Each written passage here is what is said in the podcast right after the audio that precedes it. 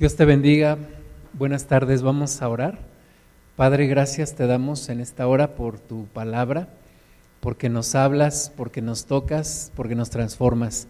Pedimos, Señor, que tú hagas abrir nuestro entendimiento, nuestro corazón, para que tu palabra penetre y se cumpla el propósito para el cual tú la envías. Te damos a ti toda la gloria en el nombre de Jesús. Amén. Pues vamos al libro de Éxodo, capítulo 18. Y antes de eso, quisiera recordarte que eran los tiempos en los cuales Moisés estaba dirigiendo al pueblo de Israel hacia la tierra prometida. Estaban en medio del desierto. Moisés ya era un hombre casado. Él había conocido a su esposa, se habían casado. Él acostumbraba a cuidar las las ovejas de su suegro y fue cuando Dios le habló. Y ahí, ahí inició un cambio completo en la vida de Moisés y recibe la misión de parte de Dios de sacar a, Israel de Egipto, meterlo en tierra prometida. Y en, en, ese, en ese momento está, en medio del desierto, cuando Jetro decide visitarlo. Jetro es el suegro de Moisés. Entonces decide visitarlo allá en Éxodo 18 dice la Biblia que llegó con Jetro, con su hija, la esposa de Moisés, sus hijos, y estaban ahí entonces ya, Éxodo 18, 7, dice, Moisés salió a recibir a su suegro y se inclinó y lo besó. Y se preguntaron el uno al otro cómo estaban y vinieron a la tienda. Y Moisés contó a su suegro todas las cosas que Jehová había hecho a Faraón, y a los egipcios por amor de Israel y todo el trabajo que habían pasado en el camino y cómo los había librado Jehová. Y se alegró Jetro de todo el bien que Jehová había hecho a Israel al haberlo librado de mano de los egipcios. Entonces eh, se encuentran, este, ahí Jetro eh, y Moisés se ponen al corriente, lo que había pasado en sus vidas, Moisés le platica todo lo que había pasado en, con Faraón, las maravillas que Dios había mostrado y cómo había abierto el mar y habían pasado en seco. Luego en Éxodo 18:10, Jetro dijo, bendito sea Jehová, que os libró de mano de los egipcios y de la mano de Faraón y que libró al pueblo de la mano de los egipcios. Ahora conozco que Jehová es más grande que todos los dioses, porque en lo que se ensoberbecieron prevaleció contra ellos. Y tomó Jetro, suegro a Moisés, suegro de Moisés, perdón, holocaustos y sacrificios para Dios, y vino Aarón y todos los ancianos de Israel para comer con el suegro de Moisés delante de Dios. Entonces tienen un tiempo de reencuentro, de bendición, están ahí glorificando al Señor por todas las maravillas, levantando holocaustos y sacrificios. Y al día siguiente, versículo 13 de Éxodo 18, dice, aconteció que al día siguiente se sentó Moisés a juzgar al pueblo. Entonces estuvo bien el pasar ese día con su suegro, pero Moisés dice, bueno, tengo que ir a mis diversas ocupaciones, tengo que continuar con la labor que Dios me ha encomendado. Y aquí es importante señalar que algunos cristianos cuando reciben visitas se quedan en casa, dicen, es que estos familiares vinieron desde muy lejos y pues el domingo me van a disculpar, no voy a poder ir a la congregación, pero Moisés nos muestra la actitud correcta, ok, me vino a visitar mi suegro, ya platicamos, ahora tengo algo que hacer para Dios. Entonces, eh, Moisés sale a hacer su trabajo, dice que estuvo desde la mañana hasta en la tarde, versículo 14, viendo el suegro de Moisés todo lo que él hacía con el pueblo, dijo. O sea, Jetro no se quedó allí en la tienda de Moisés, sino que fue también a ver qué es lo que Moisés estaba haciendo. Y eh, lo ve ahí, versículo 14, y le pregunta, ¿qué es esto que haces tú con el pueblo? ¿Por qué te sientas tú solo y todo el pueblo está delante de ti desde la mañana hasta la tarde?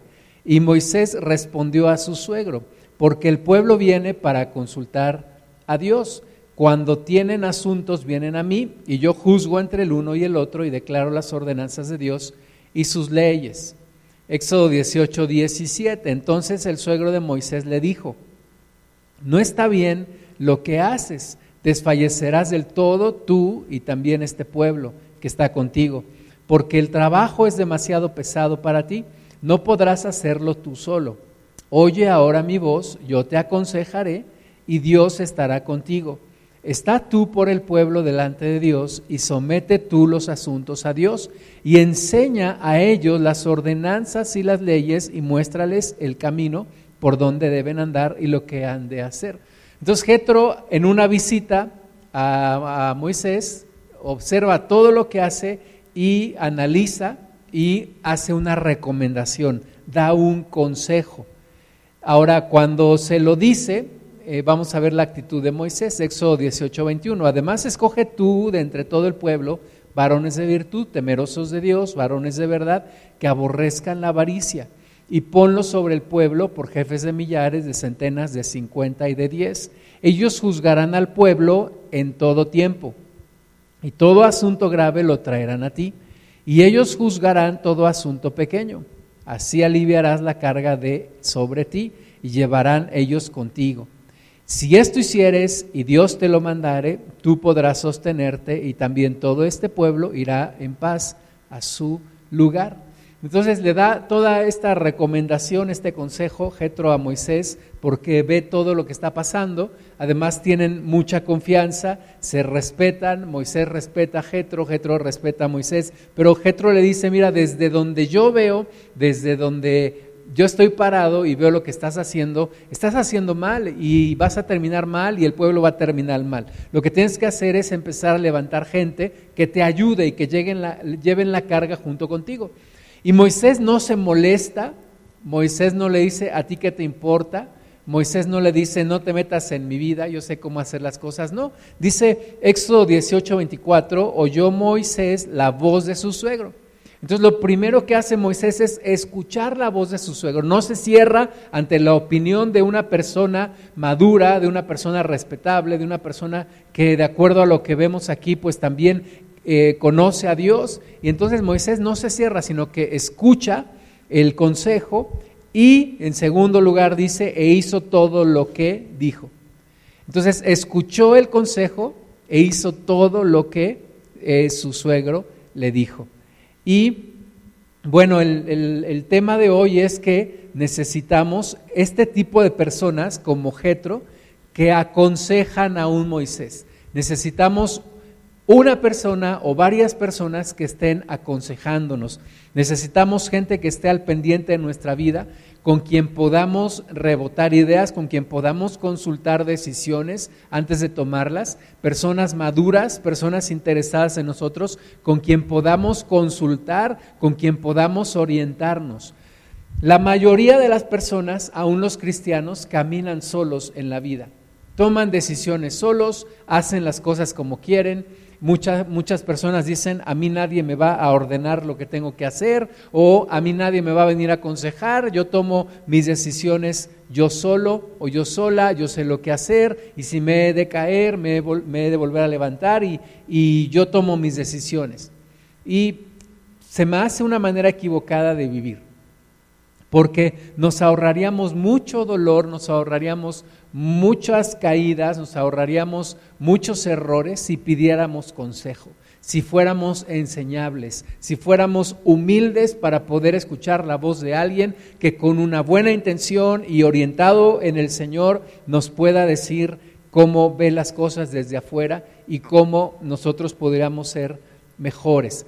Entonces, el día de hoy queremos hablar de la necesidad de un consejero o un mentor. Lo vemos alrededor de la Biblia. Vemos que Pedro fue formado por Jesús. Vemos que Timoteo fue formado por Pablo. Moisés tuvo a Jetro, ¿verdad? Y aunque Moisés dice la Biblia que, que hablaba cara a cara con Dios, también necesitó un mentor. Josué tuvo a Moisés fue formado por Moisés y Eliseo tuvo a Elías. Entonces es un modelo que vemos en la Biblia, es un rol que vemos en la palabra de Dios y es algo que yo creo que podemos adoptar para nuestra vida.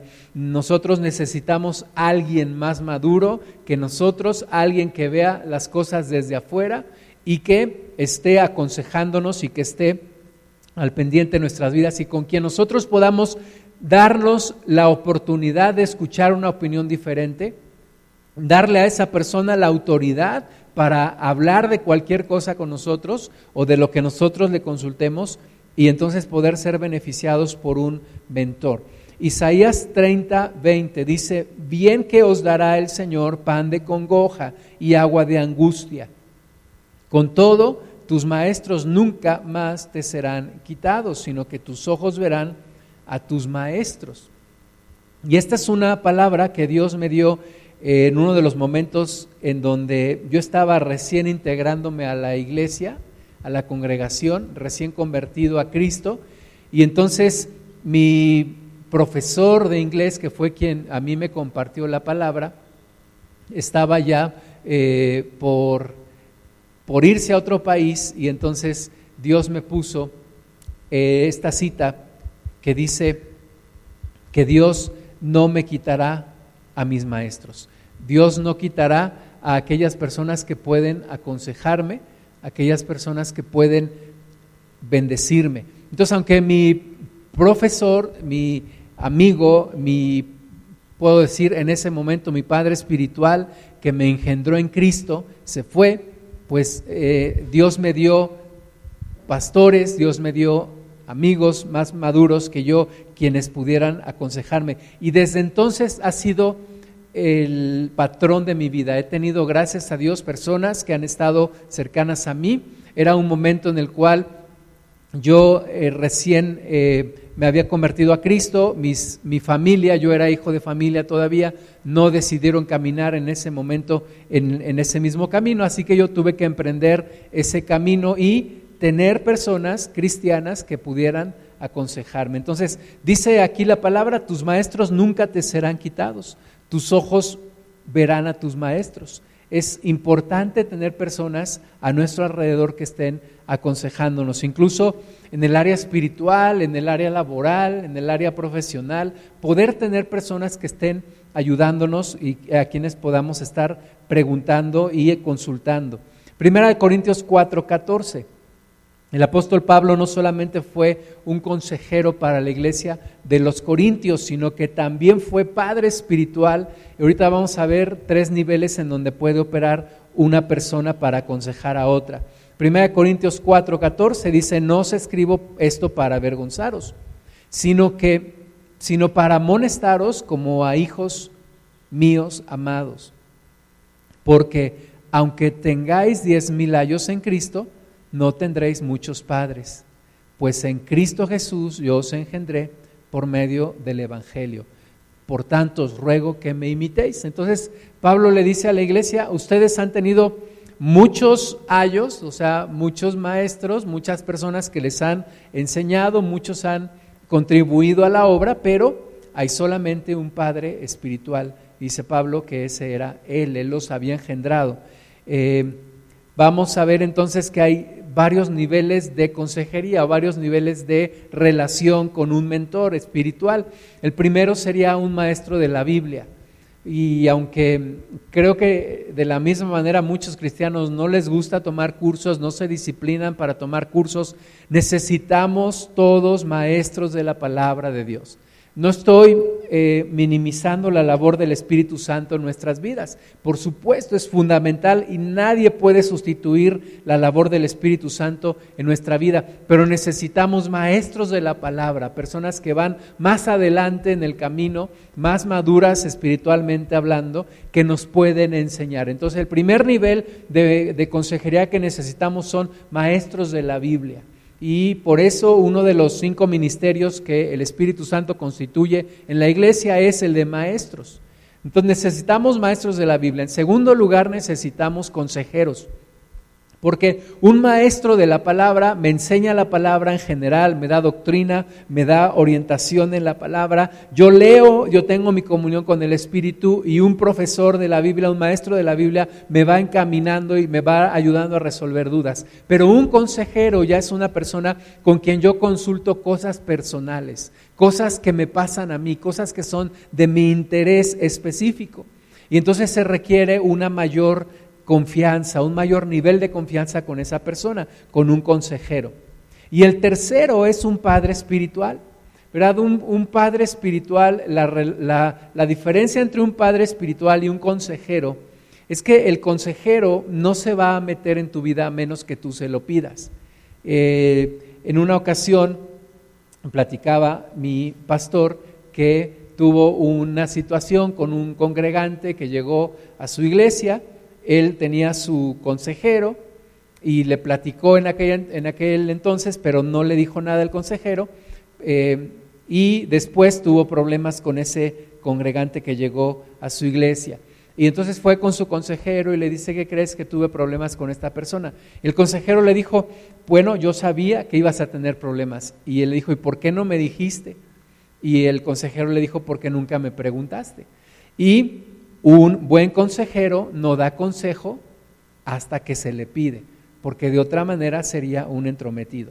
Entonces un consejero solamente te dará consejo cuando tú se lo pidas, pero un padre espiritual te dará consejo aún si no se lo pides. Un padre espiritual vendrá a visitarte aunque tú no lo hayas invitado. Tú le has dado esa autoridad de decirte, es como Moisés con Jetro, Jetro llegó, Moisés nunca le dijo, oye, ¿quieres echar un ojo a ver lo que estoy haciendo, a ver qué consejo me das?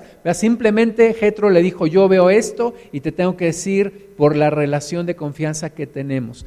Entonces, todos necesitamos maestros de la Biblia, consejeros espirituales y padres espirituales. Es indispensable. Yo sé que Muchos cristianos caminan solos, muchos cristianos no toman consejo, muchos cristianos no tienen maestros de la Biblia, no tienen padres espirituales, pero esto es algo que necesitamos con urgencia. La, iglesia necesita un modelo de padres espirituales. Proverbios capítulo 3, versículo 7. Dice, no seas sabio en tu propia opinión, teme a Jehová y apártate del mal, porque será medicina tu cuerpo y refrigerio para tus huesos. Y es lo que muchas personas hacen, son sabias en su propia opinión. Piensan que hacen todas las cosas bien, piensan que toman las mejores decisiones, piensan que tratan bien a sus hijos, que llevan bien su matrimonio, o los que son solteros piensan que llevan bien su vida. Pero la Biblia nos dice, no seas sabio en tu propia opinión, pide consejo, abre tu corazón, no seas arrogante, porque para poder pedir consejo, una de las primeras cosas que necesitamos vencer es nuestra arrogancia. Ahora, tú puedes ser autodidacta en muchas áreas de tu vida, pero tú no puedes llegar a ser autosuficiente ni autodirigido. Los cristianos no podemos ser autodirigidos. Yo no puedo determinar mis propios propósitos porque Dios me creó, Dios tiene un propósito, yo tengo que escuchar ese propósito. En lugar de decirle yo a Dios lo que quiero de mi vida, yo tengo que escuchar lo que Dios quiere de mi vida. Entonces no puedo ser autodirigido y no puedo ser autosuficiente. No puedo independizarme de Dios y no puedo independizarme de mis líderes espirituales. Necesito en primer lugar la comunión con Dios. Necesito en segundo lugar la dirección del Espíritu Santo. Por eso dice la palabra que no tenemos necesidad de que alguien nos enseñe porque tenemos la unción, pero no está no puedo, no puedo tomar ese versículo aisladamente para decir entonces no requiero de más maestros, porque si no, entonces ¿para qué levantó el mismo Espíritu Santo los cinco ministerios en donde están incluidos los maestros y los pastores? Necesito en tercer lugar el estudio de la palabra de Dios. Necesito yo personalmente estudiar la Biblia de una manera sistemática, de una manera constante, de una manera continua, de una manera cada vez más profunda estudiar la palabra de Dios. ¿Verdad? Eso lo puedo hacer yo en mi comunión con Dios. Mi comunión con Dios la dirección del Espíritu Santo, el estudio personal de la Biblia. En cuarto lugar, necesito maestros, consejeros y padres espirituales. Esa es la, pinza que cierra todo el círculo. Cuando tengo personas más maduras que yo que me ayudan a caminar. Todos pasamos por momentos de arrogancia. Es decir, hay crisis de arrogancia. Hay momentos en donde nos creemos más sabios que todos hay momentos en donde pensamos que somos lo máximo. Y ahí es donde se requiere alguien que nos esté estorbando, que nos esté diciendo, estás haciendo las cosas mal, vas por el camino equivocado. Es uno de esos momentos en donde urgentemente se requiere un consejero o un padre espiritual, alguien que te estorbe en tu camino desacelerado, en la arrogancia, en tu camino desenfrenado más bien hacia la arrogancia. Entonces, todos necesitamos un mentor. Vamos a ver algunas características que debe de tener un buen mentor. En primer lugar, alguien que tenga tiempo para estar contigo, porque hoy en día es más fácil que alguien te dé su dinero que alguien te dé tiempo. Todos andamos a las prisas y que alguien te dedique tiempo es, es verdaderamente complicado y si alguien lo hace es verdaderamente de apreciar. Hoy en día muchos de nosotros no tenemos tiempo para ser aconsejados, no queremos ser aconsejados. Bueno, tendríamos que dar el primer paso. Yo tengo que tener también el tiempo para ser aconsejado. Segundo lugar, alguien que gane tu confianza, alguien que no tenga un interés personal en beneficiarse esa persona, sino en beneficiarte a ti. Alguien que lo haga por amor a Cristo y por amor a ti. Tercer lugar, que te conozca profundamente, que a través de la relación que van desarrollando, esa persona te pueda conocer de manera profunda. Eh, y ese conocimiento le va a ayudar para identificar tus fortalezas y ayudarte a edificar tu vida sobre esas fortalezas y tratar de minimizar las debilidades que tengas en ti. Una persona que siempre te hable con la verdad, que cómo nos cuesta trabajo a los mexicanos decir la verdad, cuando la verdad es difícil, cuando la verdad es incómoda, cuando la verdad no es lo más fácil que pueda salir de mi boca. Muchas veces mentimos, pero un buen mentor, un buen padre espiritual o un buen consejero espiritual siempre te va a hablar con la verdad. Y estamos acostumbrados nosotros a ir a pedir un consejo y cuando no es el consejo que yo estoy esperando, voy con otro. Y cuando no es el consejo que espero, voy con otro. ¿Y hasta cuándo? Hasta que encuentro a alguien que me dice exactamente lo que yo quería escuchar. Pero ese, eso no es el valor de una consejería. En eso no vas a crecer. Entonces necesitas a alguien que siempre te esté hablando con la verdad. Alguien que te quiera ver ganar, alguien que esté comprometido a verte ganar, que quiere que te vaya bien en la vida, que quiere que avances en Cristo. Eh, este modelo de padres espirituales es un modelo en donde los celos no caben. Muchas veces hemos tenido celos de otros o hemos visto personas que tienen celos de nosotros, pero un buen padre espiritual toma el modelo de Cristo. Cristo dijo, ustedes harán cosas mayores a las que yo he hecho. Ese es el modelo del Padre Espiritual, alguien que quiere verte ganar, alguien que quiere que te vaya bien, no importa que le vaya mejor que a esa persona, no importa que a ti te vaya mejor que a él, quiere verte ganar, quiere que te vaya bien. Eh, nosotros los padres que tenemos hijos eh, físicos, jamás sentiremos celos de ellos, nunca diremos, él le fue mejor que a mí, no, mejor, que te vaya mejor que a mí, es mejor, es lo que yo quiero y así es como yo soy feliz. Y séptimo lugar, alguien que cuando tú estás confortado te perturbe y cuando tú estás perturbado te conforte. Alguien que te saque de tu comodidad cuando ya estás demasiado estático y alguien que te ayude a recuperar la calma, la paz cuando estás demasiado, demasiado perturbado. Eh, una consejera espiritual llamada Beth Jones dice que hay cuatro, cuatro áreas en donde te puede ayudar un padre espiritual o un mentor espiritual. La primera es a enfocarte, enfoque. Eh, todos necesitamos este enfoque. Una luz desenfocada no sirve para nada, no sirve para alumbrar, pero una luz enfocada sirve para alumbrar y aún una luz tan enfocada como un rayo láser sirve incluso para cortar o para quemar o incluso es utilizada para cirugías. Entonces, Dios quiere que tú y yo encontremos enfoque. Proverbios 23, 26 dice, dame, hijo mío, tu corazón y miren tus ojos por mis caminos. Dios quiere que nos enfoquemos y el principal enfoque que Dios quiere que tengamos en nuestra vida es en Él, entregarle nuestro corazón. El enfoque te permitirá conocer el propósito de tu vida.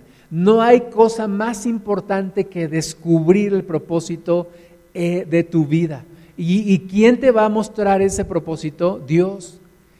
Tú estás para escuchar ese propósito de parte de Dios. Tú estás para descubrir ese propósito que Dios te quiere revelar. Y entonces se convierte tu vida enfocada completamente en ese propósito. Y en la visión de tu vida encuentras la misión para tu vida. Identificar también las diferentes etapas en las que estás pasando. ¿De qué es tiempo ahora en esta, en esta edad que estás viviendo? ¿Qué deberías de estar buscando? Identificar también tus fortalezas y construir sobre ellas y redirigir tus debilidades. Es importante que te enfoques. Un buen padre espiritual te va a ayudar a enfocarte.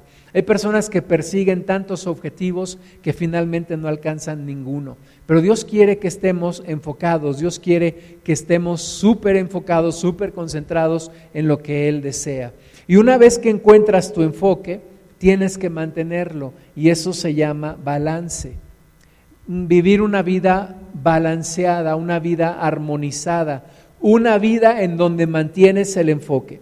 Mateo 6:33 dice, más buscad primeramente el reino de Dios y su justicia y todas estas cosas os serán añadidas. Entonces, ese balance me permite mantener mi enfoque. Mi enfoque es primeramente las cosas de Dios. Todo lo demás se va a ir añadiendo cuando yo me enfoco en el reino de Dios, en su justicia, en cómo Dios quiere las cosas y todo lo demás se va añadiendo. No puedo permitir que algo me saque de ese enfoque. No puedo permitir que el trabajo me, me saque de ese enfoque o que una amistad o que una relación o que un vicio o que un mal hábito me saque de ese enfoque tengo que permanecer en balance, mantener el balance de la vida. No justificarme en los malos comportamientos, no justificarme cuando algo estoy haciendo mal, no ser como aquellas personas que tienen esquizofrenia, ¿verdad? Es que esto, es que es por mi esposa, es que por mis padres, es que por mi jefe. No, sino en lugar de justificarse, buscar la solución, hacer nuevas cosas tener la capacidad, la motivación y la valentía para iniciar nuevas cosas, para avanzar más allá hacia donde Dios quiere que yo vaya. Entonces, enfoque, balance y en tercer lugar, productividad. A donde quiera que tú volteas en la creación, puedes ver que todo lo que Dios creó es productivo. Los árboles son productivos, los animales son productivos. Una, una, vaca no solamente da leche para sus becerros, sino para mucho más. Un árbol no da frutos para sí mismo, sino para los demás. Entonces todos somos llamados a producir, a, ser productivos. Jesús dijo en Juan 15, 8, en esto es glorificado mi Padre, en que llevéis mucho fruto y seáis así mis discípulos. En eso glorificamos a Dios. Cuando somos productivos, cuando llevamos mucho fruto, Dios es glorificado, Dios es exaltado. Dios le gusta que sus hijas y que sus hijos den mucho fruto. En otras palabras, que sean productivos. Y yo siempre tengo que estar pensando en la razón de las situaciones. Yo tengo que ser como los niños que siempre preguntan por qué. ¿Por qué? ¿Para qué estoy haciendo esto? ¿Cuál es la razón de que me encuentro haciendo esta labor? ¿Cuál es la razón en la que estoy en, estas, en, esta, en este camino, en esta actividad, en esta etapa de mi vida? Tomar acción siempre, estar dispuesto a corregir en donde me equivoco y estar dispuesto a pedir ayuda. Que cómo nos cuesta trabajo pedir ayuda. Creemos que es un símbolo de debilidad. Decimos, no, pero yo qué tengo que andar preguntándole a alguien. Prefiero dar dos vueltas más o tardarme tres horas más para llegar a ese lugar, pero nunca le preguntaría a alguien. Mucho menos cosas personales, ¿verdad? Eh, alguien me dijo alguna vez que los hombres no les gusta ir a reuniones de matrimonios porque no quieren que los demás se enteren ni se metan en su vida. Y es la realidad. Muchas veces nos cuesta trabajo pedir ayuda, pero necesitamos todos pedir ayuda. Hay cosas que nos rebasan, hay situaciones que nos rebasan en nuestra capacidad de pensar, de decidir. Mm, simplemente a veces no es porque no sabes qué hacer, a veces es porque la situación es tan difícil y te ha impactado tanto que sabes qué hacer, pero necesitas que alguien te ayude, te confirme, o simplemente platicarlo con alguien para poder encontrar una mayor convicción de lo que tienes que hacer. Recibir retroalimentación continuamente, estar abiertos para recibir retroalimentación, para escuchar lo que otros piensan de mí y mantener la fe a pesar de la realidad, cuán difícil sea esta. Mantener la fe. Mantener la fe no quiere decir ser positivo ni ser optimista. Mantener la fe es, a pesar de cómo está la realidad, no niego la realidad, pero yo sé que Dios está conmigo y yo sé que Dios tiene un propósito y yo sé que Dios me va a sacar adelante en medio de esta situación. Y todo esto nos lleva al cumplimiento, al cumplimiento. una victoria que nos da significancia en nuestra vida, una victoria que nos hace tener trascendencia en la vida, porque nuestra vida tiene que ser aprovechada para algo, para algo trascendente, no para algo temporal, para algo trascendente. Estamos viviendo pocos años en esta tierra comparado con la eternidad, pero esta vida en esta tierra determina dónde pasaremos la eternidad. No porque la ganamos por obras, pero por fe y enfocados a qué? Enfocados a nuestra fe, enfocados a Dios. Hechos 20, 24 dice, pero de ninguna cosa hago caso, ni estimo preciosa mi vida para mí mismo, con tal que acabe mi carrera con gozo y el ministerio que recibí del Señor Jesús para dar testimonio del Evangelio de la gracia de Dios. Pablo nos muestra, inspirado por el Espíritu Santo, que hay cosas más valiosas que la propia vida. Y él dice, para mí es más valioso que mi propia vida el terminar el encargo que Dios me dio, el acabar mi carrera, el concluir mi carrera con gozo y el ministerio que recibí de parte del Señor. Entonces, para tener este cumplimiento y esta significancia en, nuestra vida, necesitamos tener el concepto correcto de lo que es el éxito. ¿Qué es el éxito? El éxito no es tener dinero a costa de todo, no es sobresalir en mi carrera a costa de todo, ¿Cuál es el verdadero significado? Incluso hay quienes dicen la palabra éxito es una palabra meramente empresarial. Nosotros tendríamos que estar hablando de cumplimiento, de victoria, de significancia, de trascendencia. ¿Qué es lo que Dios quiere de mi vida? Eso es lo que yo tendría que estar logrando, eso es lo que yo tendría que estar buscando, que se cumpla el propósito de Dios en mi vida, completamente. Bueno, es que parte del propósito de Dios para mi vida es que yo sea salvo. Claro que sí, pero eso abarca muchas otras cosas. Eso abarca muchas otras cosas de lo que Dios quiere que yo haga. Porque Dios me da los años de vida que me da pensando en lo que Él quiere lograr a través de mí. Pensar no solamente en el presente y en el pasado, pensar en el futuro, prepararse para el futuro, prepararse para lo que viene. Saber que Jesús siempre está contigo, no importa que sea el mejor día de tu vida o el peor día de tu vida. Jesús siempre estará contigo y tienes que aprender a renovarte en Él, a convertirte en el mensaje y que la gente pueda ver en ti lo que Dios quiere que comuniques. Voy a pasar a la última parte de este mensaje con algunos consejos prácticos que yo he recibido de mis mentores, de las personas que me han enseñado. Y la primera es que es indispensable ayudar a los demás a construir una actitud ganadora, porque Toda la humanidad venimos de una caída espiritual en donde Adán pecó y heredó todo ese fracaso a, toda la humanidad. En otras palabras, te estoy diciendo que lo más importante para lo cual Dios nos creó, fuimos destituidos de eso cuando Adán tomó la decisión de pecar. Entonces, todos vamos contracorriente. Todos tenemos una mentalidad perdedora. Todos tenemos una mentalidad de no puedo hacerlo. Y de ahí es de donde nos tenemos que levantar. Dios quiere formar en nosotros una actitud ganadora, una convicción propia de decirnos, puedes hacerlo, puedes hacerlo no por ti, puedes hacerlo porque yo estoy contigo. Cuando Moisés recibió el llamado, Dios le dijo, puedes hacerlo. Moisés le dijo, no puedo. Dios le decía, sí puedes. Moisés le decía, no puedo. Y Dios le decía, sí puedes porque yo estoy contigo. Esa es la única y suficiente razón. Puedes hacerlo porque Dios está contigo. Ahora, tienes que construir una serie de tareas para asegurar que vas a alcanzar el objetivo. No va a llegar simplemente así. Tienes que esforzarte tú. Dios le dijo a, Josué, esfuérzate y sé muy valiente. Entonces tienes que asegurar la serie de tareas para llegar a completar el objetivo. Permanecer cerca de tu mentor al inicio porque juegas con la duda.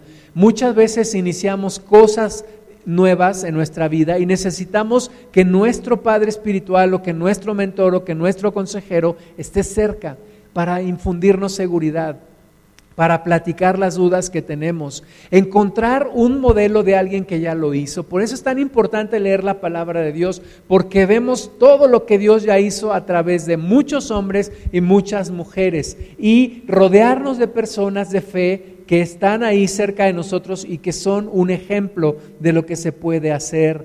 En oración convencernos de lo que Dios puede hacer en nuestra vida, ser muy reflexivos, ser estar en oración continuamente, estar leyendo la palabra de Dios y estar continuamente reflexionando qué hice bien, qué hice mal y qué tengo que corregir.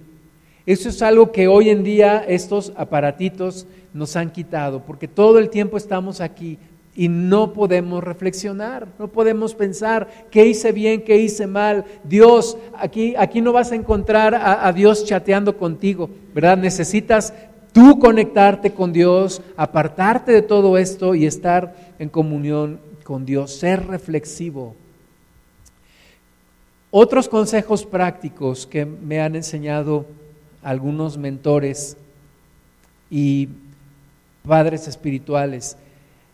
Vive la vida de la vive la oportunidad, perdón, de la vida durante la vida de la oportunidad. Aprovecha la oportunidad de la vida durante la vida de la oportunidad. Todo tiene un tiempo.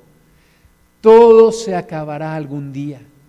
Toda oportunidad tiene una vida y un día se acabará. La tienes que aprovechar. Hoy es el momento de hacerlo. Tienes que aprovechar la oportunidad de la vida durante la vida de la oportunidad. Tener cuidado porque en los mejores momentos se cometen los peores errores. Cuando todo va bien. Cuando todo iba bien en la vida de David, cae en pecado con Betsabé. Cuando el reino de Israel iba perfectamente bien, Salomón empieza a ir tras dioses ajenos y todo empieza a derrumbarse. Entonces, mucho cuidado cuando estás experimentando los mejores momentos de tu vida es cuando puedes cometer los peores errores también. Hoy es el primer día del resto de mi vida. ¿Cómo lo voy a vivir? La vida se nos va agotando día tras día. Dios nos da la vida en días, no en años, no en décadas. Dios nos da la vida en días. Había un profesor de una universidad en Estados Unidos que se llama Carnegie Mellon este profesor se llamaba Randy Pauch y le hicieron una invitación para un ciclo de conferencias que le llamaron la última lección y le dijeron, queremos que des una conferencia como si fuera la última que tú fueras a dar en tu vida. Y en ese momento él estaba pasando por una situación médica, le acababan de hacer unos exámenes y cuando le dan los resultados le dicen te quedan pocos días de vida, tienes un cáncer invasivo y estás por morir. No sabemos cuánto, pero te queda poco tiempo. Así que esa conferencia realmente se convirtió en una de sus últimas conferencias. Y él tiene, tenía en ese entonces niños pequeños, decía, bueno, ¿cómo dejarles un legado? ¿Cómo explicarles todo lo que yo quisiera decirles como un padre? cuando ellos todavía no me pueden entender. Y entonces la última conferencia de este profesor se convierte en el legado, en una lección que se graba y que se escribe un libro para educar a sus hijos. El tema es que hoy es el primer día del resto de mi vida, no lo puedo desperdiciar, tengo que, tengo que aprovecharlo. Eh, alguien dijo también, disfruta donde estás mientras caminas a donde vas. Hay que, hay que tener el sentido de propósito, hay que estar enfocado, pero no voy a ser feliz solamente cuando alcance el propósito, sino mientras voy caminando en este propósito, soy bendecido y voy a disfrutarlo. Y la victoria es el lugar en donde la preparación y la oportunidad se encuentran. Tú no puedes desaprovechar el tiempo, tienes que estarte preparando para lo que viene. Tienes que estar continuamente preparándote para lo que viene. Y tú puedes tener el mejor mentor para formar tu vida.